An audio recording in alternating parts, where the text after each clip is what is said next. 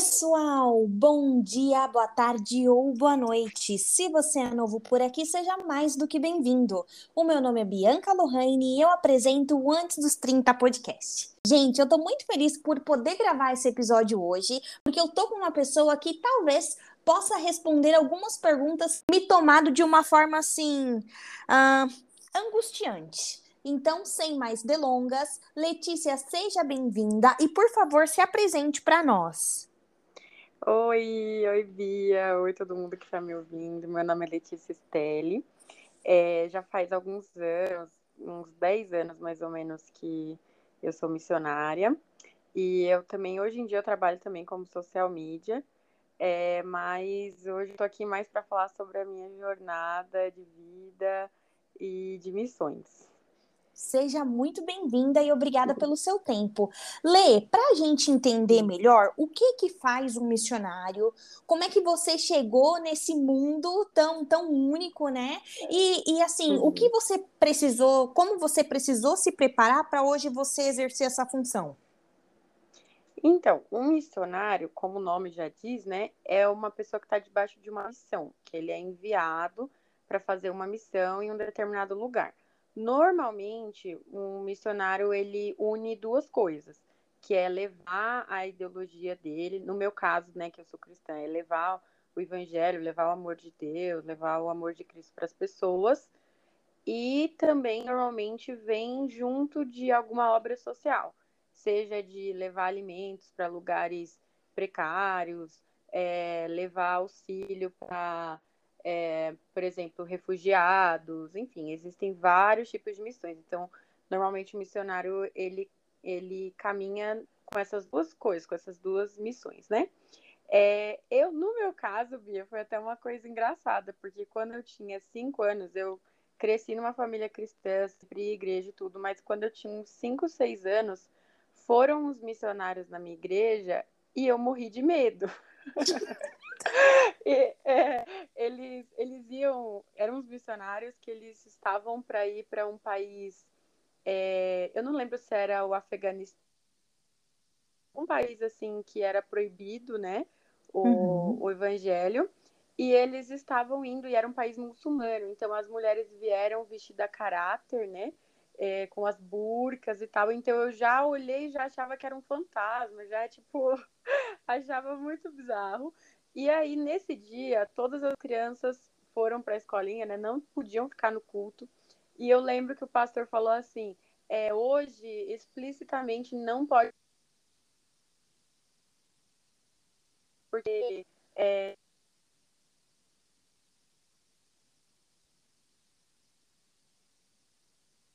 Então, nenhuma criança pode ficar. Só que aquilo despertou uma curiosidade muito grande em mim. Aí eu saí da escolinha escondida uma hora, né? E fui lá. E quando eu cheguei lá no culto, eles estavam passando no telão umas fotos de missionários sendo torturados, é, para eles mostrarem um pouco da realidade dos países que perseguem, né, os cristãos e tal.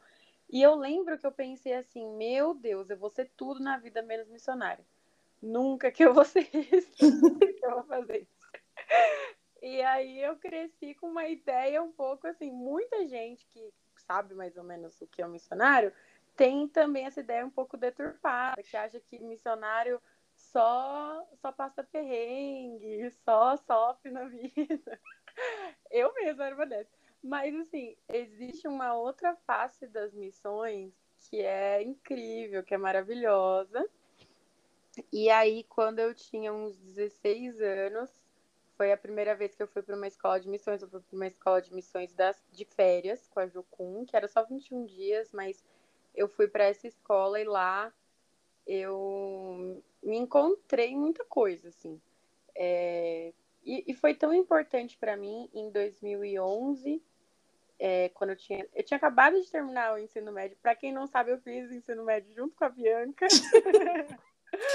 é, Bia. É, a Bia era aquele tipo de gente que chega dando bom dia, sete horas da manhã, super feliz, e eu queria matar ela. mas eu amava a Bia, mas era assim, muito difícil, mas enfim. E aí, depois do meu ensino médio, eu fui para o Chile com a missão. Já tinha feito a escola de férias, né? Mas aí, quando eu fui para o Chile a primeira vez, e tinha tido um terremoto lá, tinha muita gente desabrigada. A gente também serviu numa comunidade indígena. E assim, foi uma das primeiras vezes da minha vida que eu passei um tempo servindo o próximo sem olhar para o meu umbigo, sabe? Uhum. Tipo, é... Aquela, aquelas pessoas não podiam dar nada em troca para mim mas eu podia ajudar ela de alguma forma, eu podia ver que existe mais do mundo do que só o meu eu, do que só a minha vontade, os meus sonhos. E eu pude parar um pouco para para ver assim que existem necessidades, existem pessoas que precisam de ajuda e não só às vezes social, mas existem pessoas que precisam conhecer o, o Deus que eu conheço, precisam ser amadas, sabe? Tantas coisas. E aí depois de lá eu não consegui voltar para minha vida e ser a mesma, sabe? Uhum. Não consegui ignorar aquela verdade que eu tinha que eu tinha conhecido. E aí eu me descobri muita coisa e com o tempo eu fui me descobrindo ainda mais. Nossa, Lê, que bacana, que, que testemunho bonito, né? E aí, agora, só indo um pouco mais nas curiosidades, eu queria que você uhum. esmiuçasse qual é a diferença de um missionário e de um pastor. É, um pastor, ele cuida mais da igreja local. Uhum. É, tipo, normalmente. Existe pastor itinerante que ele também troca de igreja em, determinado período, tipo, ah, de dois em dois anos ele vai trocando de igreja. Mas, no geral, o pastor, ele cuida daquelas pessoas, daquela igreja, ele vai orientar, ele vai ajudar aquelas pessoas daquele local.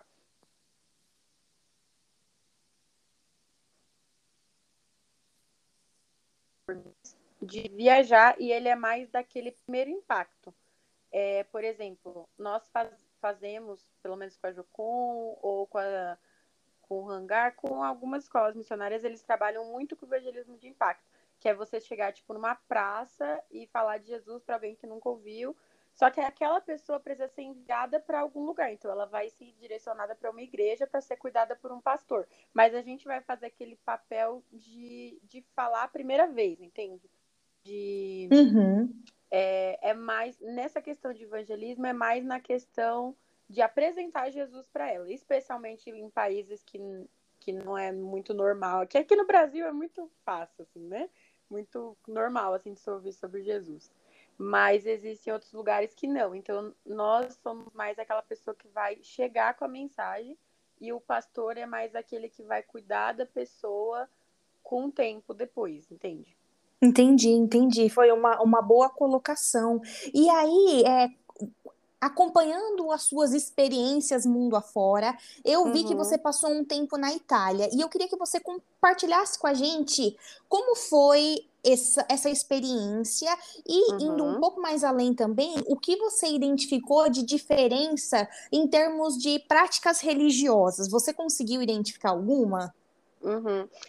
Então, é, foi muito bom o tempo que eu passei na Itália, mas ao mesmo tempo foi uma das experiências mais afiadoras da minha vida, né? Porque fazer um intercâmbio, você sabe, né? Não é nada fácil. É sair da nossa nação, do nosso conforto, é, daquilo que a gente está acostumado, da nossa cultura, mas ao mesmo tempo é uma experiência que nos agrega muito. No meu caso, foi uma coisa bem doida, assim, porque eu não sabia falar italiano, eu não sabia nada, eu me joguei mesmo, assim mas foi direcionado com uma coisa que Deus me falou. Eu sei que muitos que estão nos ouvindo talvez não entendam quando eu falo assim, Deus falou comigo, sabe? Tipo, como uhum. assim? Deus fala com você.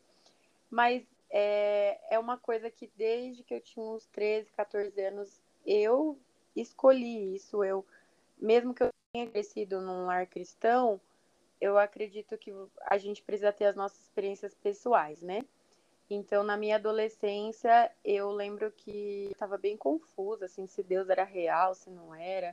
Por que o, o cristianismo e por que não outra religião, sei lá, sabe? E aí eu lembro que eu sentei um dia no meu quarto e eu falei assim, Deus, eu tô precisando de um amigo. Eu tô pre... eu se, se o Senhor é real, eu quero conhecer você como você é, não como as pessoas me dizem ou como a religião me diz, mas eu quero conhecer você.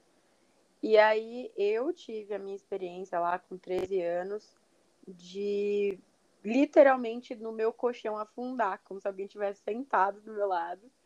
E eu senti uma presença, assim, assim começou o meu relacionamento com ele.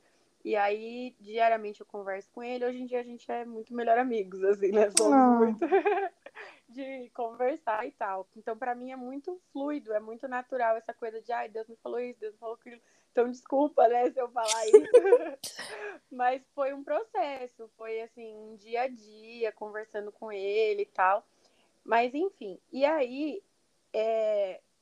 antes, como uma pessoa comum e todo mundo faz isso, eu tinha muitos meus planos, as minhas vontades, os meus sonhos, as minhas metas, sabe, né? Todo mundo tem. Só que quando eu vivia, às vezes eu realizava alguma coisa que eu estava com uma expectativa de viver aquilo. Quando eu vivia aquilo, eu parava e eu pensava, tá faltando alguma coisa. Ou tipo, é só isso, sabe? Uhum. Às vezes a gente queria tanto fazer uma faculdade, queria tanto fazer uma coisa, e quando eu tava lá, eu não me sentia realizada. E aí eu, eu lembro que eu peguei e conversei com Deus. Eu falei assim, Deus, eu não quero mais pedir para o Senhor abençoar os meus sonhos, os meus planos. Mas eu quero fazer parte dos seus sonhos. Eu quero entrar nos teus planos. Tipo, o que, que você está fazendo no mundo? O que, que você está fazendo no planeta Terra, nos países, nas nações? E como eu posso fazer parte dos seus planos, sabe? E aí uhum. minha vida mudou, assim. E aí eu tava no meu quarto, tranquila, né? Ali, lendo a Bíblia e tal. E aí eu ouvi Deus falando comigo assim: estou preparando alguma coisa para Itália. Você quer fazer parte? Falei, quero. Então tá bom, eu vou arrumar um jeito. foi assim. E aí, enfim, daqui a pouco deu tudo certo, né? Uma coisa foi ligando com a outra. E aí eu fui parar na Itália. É... Conhecidos, enfim. E aí, quando eu cheguei lá, eu me deparei com uma cultura diferente, Graças a Deus, pelo menos a comida era boa, né? a comida é muito boa, mas é diferente, né? É, eu sofria mais no café da manhã, porque eles têm mania, pelo menos onde eu fiquei, né, em Milão, eles comem muito doce de manhã. E, eu, e aqui é, é mais pão, né? Uhum. Frios e tal. E lá, tipo, não, isso daí é no máximo um café da tarde. De manhã é doce, doce, doce. E eu não gosto muito de doce.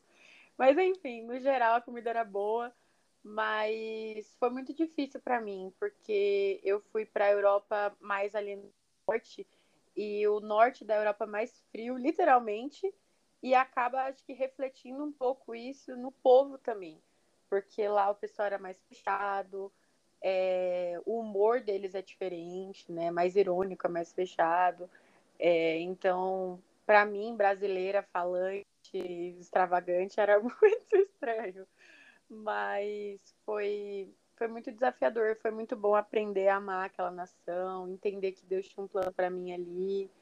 Passei muitos processos, até mesmo psicológicos, assim, de me sentir sozinha e tal, mas aí eu ia conversar com Deus. E eu acho, Bia, que quando a gente entende o nosso propósito, é, a gente persiste. É muito importante quando o nosso propósito é maior do que o nosso medo ou do que a nossa dificuldade.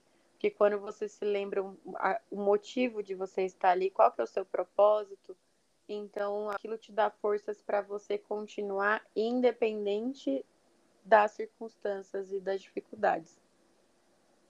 Ai, Lê, é isso mesmo. Eu concordo cegamente com você e eu gosto mais ainda quando você usa a palavra propósito, porque uhum. de uns uhum. tempos para cá é uma coisa que eu tenho eu tenho buscado nas minhas relações, eu uhum. tenho buscado encontrar em mim mesma.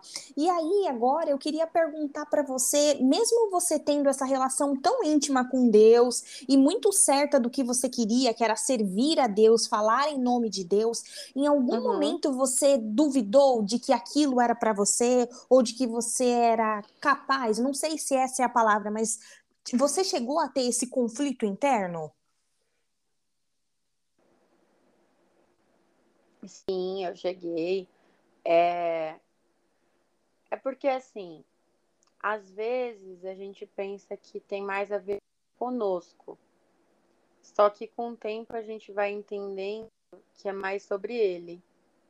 E, tipo assim, Bia, a pessoa que você vai atingir, eu não vou atingir.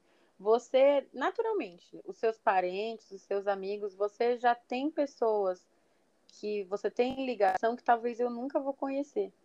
Então, existe um propósito, existe algo é, sobre a sua vida que é diferente da minha. E é tão lindo isso, né? A, é, a forma que cada ser humano é único, que cada ser humano tem ligações, tem contatos diferentes dos outros e tem algo único que carrega. E aí, com o tempo, mesmo quando eu tinha medo e eu começava a pensar que eu não sou capaz, para você ter uma ideia, assim, li literalmente questão de capacidade também, é, eu fui muito desafiada né, nessa questão lá na Itália, é, porque eu cresci, quando eu tinha quatro anos, meu pai abriu uma igreja, meu pai e minha mãe foram pastores, né? E aí eu cresci numa igreja onde eu me sentia muito à vontade, onde todo mundo me conhecia. A primeira vez que eu preguei na igreja, que eu, que eu ministrei a palavra, que eu falei, eu tinha 14 anos. Então, para mim, era super tranquilo falar no, no microfone, cantar, é, conviver com as pessoas. Para mim, era muito tranquilo porque eu me sentia em família. Quando eu cheguei na Itália, as pessoas não me conheciam, a igreja que eu fiquei era gigante, e comecei a me sentir muito insegura, até mesmo para fazer aquilo que eu estava super acostumada. A primeira vez que eu fui ministrar, e eu ainda fazia um, uma, uma escola de teologia, né? Então, eu ia ministrar na frente da minha professora, com ela me avaliando, com um monte de gente me assistindo, eu me sentia super insegura. Mas eu começava a lembrar de quem eu sou. E eu acho que essa essa noção, essa certeza da nossa identidade é tão importante porque vai muito além do que eu faço. Isso tem a ver com a essência que eu carrego, o porquê que eu fui criada, sabe?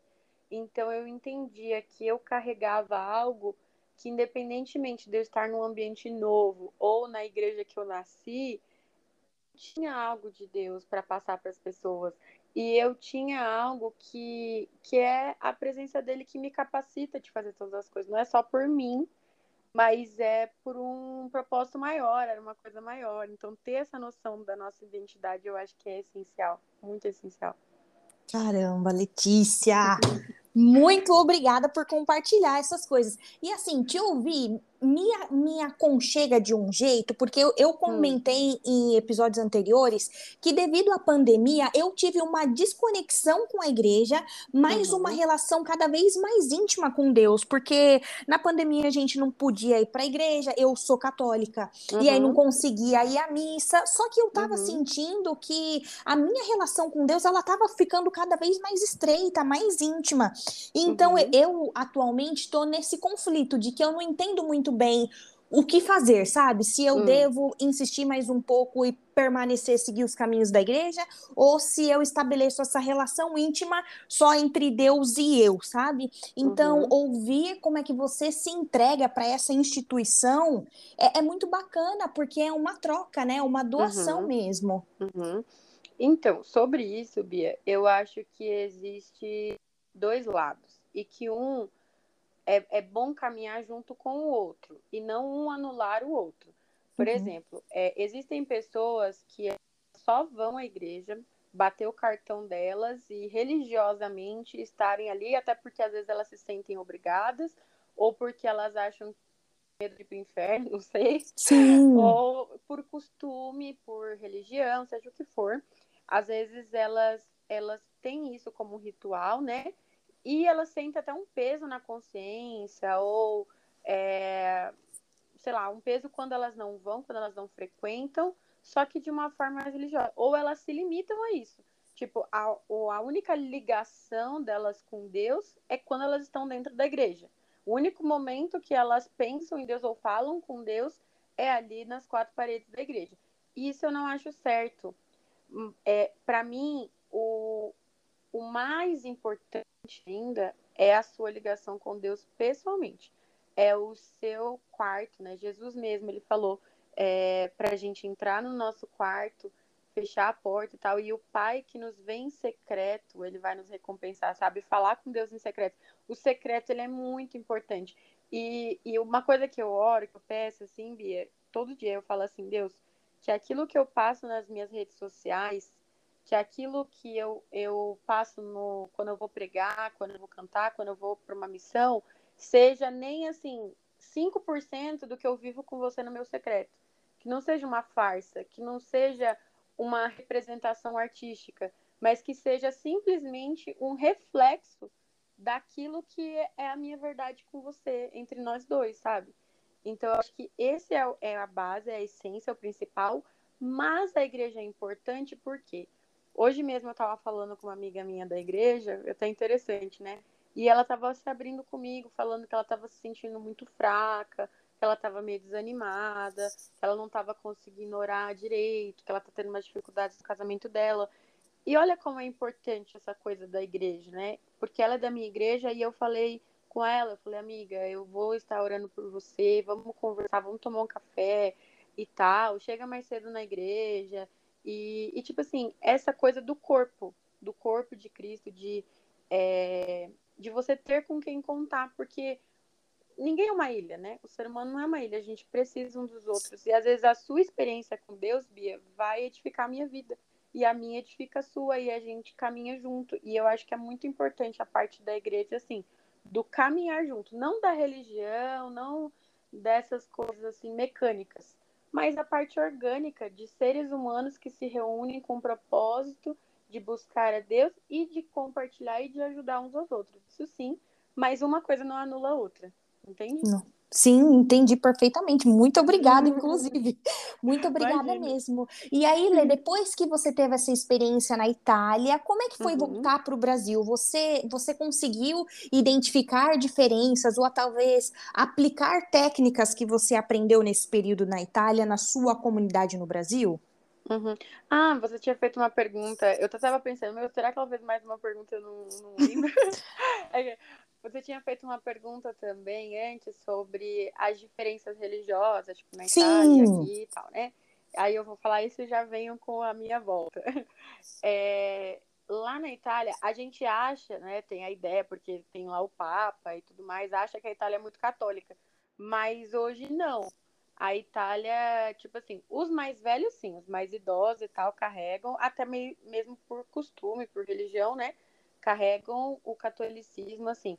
Mas os jovens, Bia, no geral, muito ateus, é, ou tipo aquela coisa assim de todos os caminhos levam a Deus, uhum. ou é, budismo, espiritismo, tudo assim. Eles são bem mais abertos. E tem muitos que são assim, contra a igreja mesmo. São porque, tipo, muitos sabem também de muitas coisas que aconteceram, até mesmo de, de coisas antigas, sabe? Da história da igreja, de perseguições, é, da, da, época que era muito ignorância, sabe? Sim. Até, sei lá, queimavam as bruxas, sabe?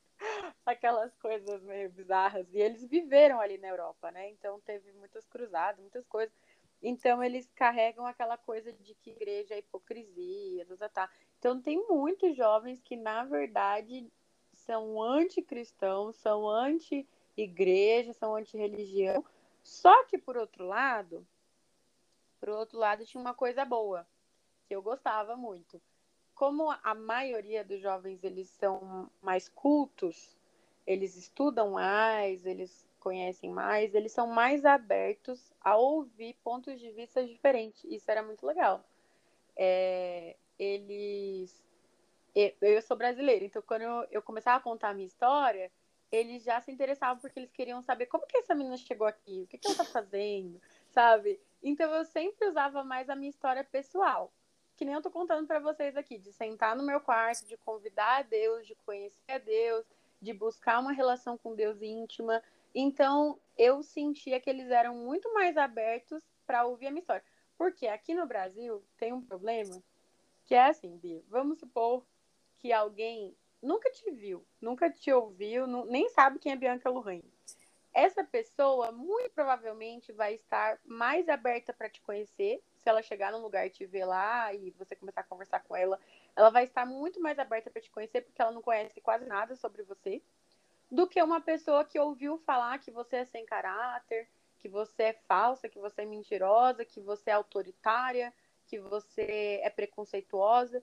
Então, quando a pessoa te vê num lugar, às vezes ela não vai nem querer ouvir falar de você, ela não vai nem se abrir para te conhecer, porque ela acha que ela te conhece, mas ela, ela só ouviu uma versão ruim de você. Então, aqui no Brasil, infelizmente, às vezes eu acho que tem muita gente que ouviu uma versão ruim de, de Jesus, de Deus. Como se Deus fosse o, o cara lá de cima que fica apontando, que fica julgando todo mundo, que é preconceituoso, que tá bravo com a gente porque a gente tá pecando, sabe? Então, muitas vezes, quando você chega e começa a falar de Jesus, a pessoa já fala: Não, não quero saber de igreja, não quero saber de Deus, não quero saber de Jesus, porque tem uma visão errada, tem uma tem um conhecimento mais de coisas ruins, entende? E ainda nunca nem se abriu para realmente conhecê-lo como ele é. Sim, entendi. Faz muito sentido. É, enfim, mas aí é, lá tinha muitas.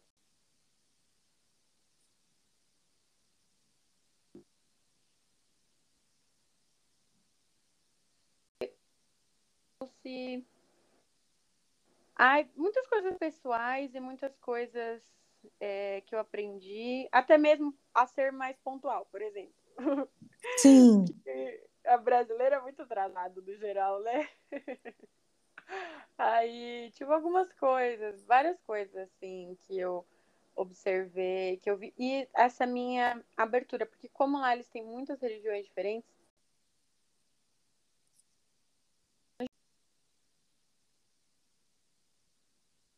é isso. Então, me abriu muito para para respeitar, para ouvir, para conhecer pessoas de outras religiões. Eu, eu, tive colegas assim muçulmanos, budistas e outras assim religiões e para mim foi muito bom esse tempo na Europa, é, conhecendo culturas e pessoas diferentes. Acho que é mais isso. Nossa, Lê, com certeza. Eu acho que só o fato da gente ter esse bate-papo aqui, ele já fala tanto sobre a nossa geração, porque assim, uhum. eu sou uma pessoa católica, cresci na igreja, você é uhum. é cristã e a gente tá tendo esse bate-papo, não tem certo ou errado, você tá compartilhando a sua experiência e que é uhum. como você disse, a sua experiência com Deus me edifica de alguma forma. E eu acho uhum. que é isso, a gente tem que compartilhar mesmo esse tipo de debate para que uhum. a gente é, fortaleça uns aos outros. Isso é muito legal. Sim, e eu acho que a nossa geração, Bia, ela, ela chegou num momento, né? Ela, ela é mais é, cheia de informação, ela é mais culta, né? A gente estuda mais, a gente tem mais oportunidade de pensar, a gente é mais incentivado a pensar. Então, eu acho que só aquela coisa assim de é, faz porque é isso não basta, a gente quer um, um porquê, um tá, mas e aí? E por quê? E tal, sabe? Então, eu lembro que ali na minha adolescência, que eu comecei com os meus questionamentos, foi isso que me levou a, a chegar para Deus e falar assim: Deus, só a religião não basta para mim. Só o tipo assim, é, tem que fazer isso ou não fazer aquilo porque Deus não gosta, porque, porque é pecado. Mas tá, mas por quê? Sabe? Eu, eu comecei a essa coisa e também a questão assim, eu preciso de algo mais profundo. Eu preciso de algo mais real, mais vivo. Então só aquela coisa ali não era bastante para mim, sabe? E eu acredito que não é o bastante para a maioria das pessoas. Sim, ainda com mais certeza. hoje em dia, né? A gente quer algo mais real, mais verdadeiro, mais vivo, mais é, de, de compartilhar e tal, de se aprofundar. E eu acho que a gente precisa se questionar precisa se abrir. E aí eu penso assim, né? É, tem um amigo meu que eu tava conversando com ele, e aí ele, ele era ateu e tal, e aí eu falava com ele, eu falava assim, cara, chega para Jesus, se abre, talvez você vai sentir meio bobo, né? Porque se você não acredita, uhum. você talvez vai sentir um pouco bobo, mas fala com ele, assim, numa boa, e fala, tipo, olha, se o senhor é real e tal, eu quero conhecer você. O máximo que pode acontecer é, é nada. É não acontecer nada o máximo que pode acontecer é mudar a nossa vida, mas e, e se é. mudar, né? É um risco e... que a gente tem que se permitir correr, né? Yes, é sobre isso. É, é que nem quando eu comecei a me permitir a orar por pessoas que estavam doentes, tipo, para elas serem curadas. Uhum. Eu, claro que tinha um pouquinho daquele medo, assim, de passar vergonha, né, de não ser curada. Mas, por outro lado, eu pensava, meu, e se curar? Tipo, tem uma pessoa ali que é cega. O máximo que vai acontecer, se eu orar e não curar, ela continua cega, ela já é cega. Ela só vai continuar cega. Ela pode enxergar. E às vezes o meu egoísmo, ele se preocupa mais com a minha vergonha do que com a possibilidade daquela pessoa enxergar. Olha isso. Como, como o ser humano é é meio bizarro. Às vezes a gente se importa mais em passar vergonha do que pensar assim, meu, mas pode ser que ela enxergue, então eu vou exercer minha fé e vou orar por ela. Passar vergonha, dane-se, né? Mas eu tentei. Nossa, Lê, exatamente. E eu gosto muito das suas frases, das suas colocações, porque em todo momento você coloca essa palavra de prática, porque eu acho que a fé é uma prática, é uma coisa uhum. diária, e também muita doação. Então, é uma coisa que a gente está disposto e que, uhum. assim, não é fácil, né? Porque é falar sozinho, é falar com uma coisa que a gente não conhece, a gente não vê. Uhum. Sim, sim. É, na verdade, eu acredito que você nunca vai ser feliz, nunca, nunca, nunca vai ser feliz 100% e pleno enquanto você estiver vivendo para você mesmo. Sim. É, e não entender que você faz parte de algo muito maior e que o seu propósito na Terra é muito mais sobre servir pessoas e amar pessoas do que satisfazer os seus próprios desejos. Até porque o ser humano ele é insaciável. Quanto mais é, a gente tem, mais a gente quer. Quanto, sabe? É, é insaciável. Eu conheço pessoas assim que não sabem nem o quanto dinheiro tem, de tanto dinheiro que tem e que são super infelizes ou que são né, essa é, tem essa fome, essa sede, tipo, tá faltando alguma coisa.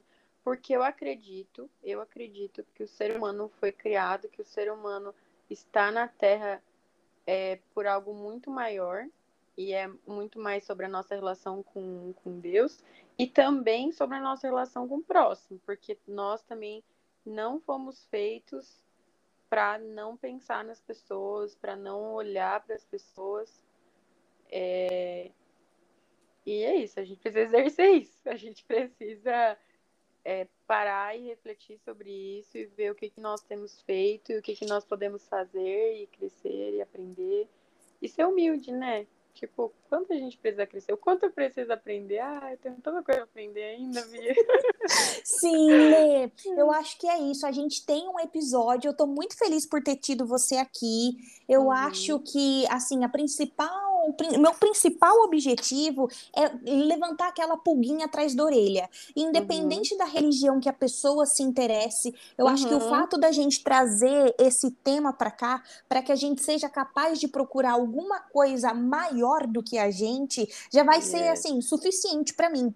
Então eu queria muito te agradecer pelo seu tempo, por você uhum. compartilhar sua história com a gente. E antes de encerrar, eu queria deixar o espaço aberto para que você fizesse indicação de algum livro, podcast ou a, talvez filme que você tenha assistido e que você acha que assim vale a pena a gente assistir e uhum. ficar com mais assim pulguinhas na, atrás da orelha. Uhum. Então, é, o primeiro livro tem um filme hoje em dia também, né? Que é o filme da Cabana. Mas a Cabana foi o primeiro livro que eu li que me fez sair um pouco da caixa e ver a Deus de uma forma mais próxima. Então eu super aconselho a pessoa e eu aconselho a ler o livro. Claro que o filme é muito bom também, mas o livro ele é muito mais rico em detalhes e tem muita coisa que o filme não conseguiu trazer, né? Então eu indico mais o livro mesmo da Cabana, que assim me ajudou muito. Ai, existem tantos, mas eu vou ficar com, com a Cabana. E Deixa eu ver. Ah, tem um livro que eu tô lendo também, para quem quer mais se aprofundar sobre isso, é A Casa da Porta Vermelha, da Zoe Lilly, que é mais sobre a intimidade, de buscar intimidade com Deus. É muito bom também. E é isso, eu também indico aí para vocês as minhas redes sociais, né, meu Instagram, que é Lê com dois L's, não, com dois E, L-E-E, Estelle, E, e eu também sou social media, né? Então, se alguém estiver precisando, estamos aí. É isso mesmo, o momento é seu. Hum, é isso, gente, né? Eu trabalho cuidando de redes sociais, das mídias das pessoas, de profissionais, de você que quer crescer mais nas redes sociais. Então, só me chamar, só me seguir lá. E também sobre qualquer dúvida, qualquer coisa que tiver na sua mente, que surgiu aqui nesse podcast, me manda um direct. Eu amo conversar.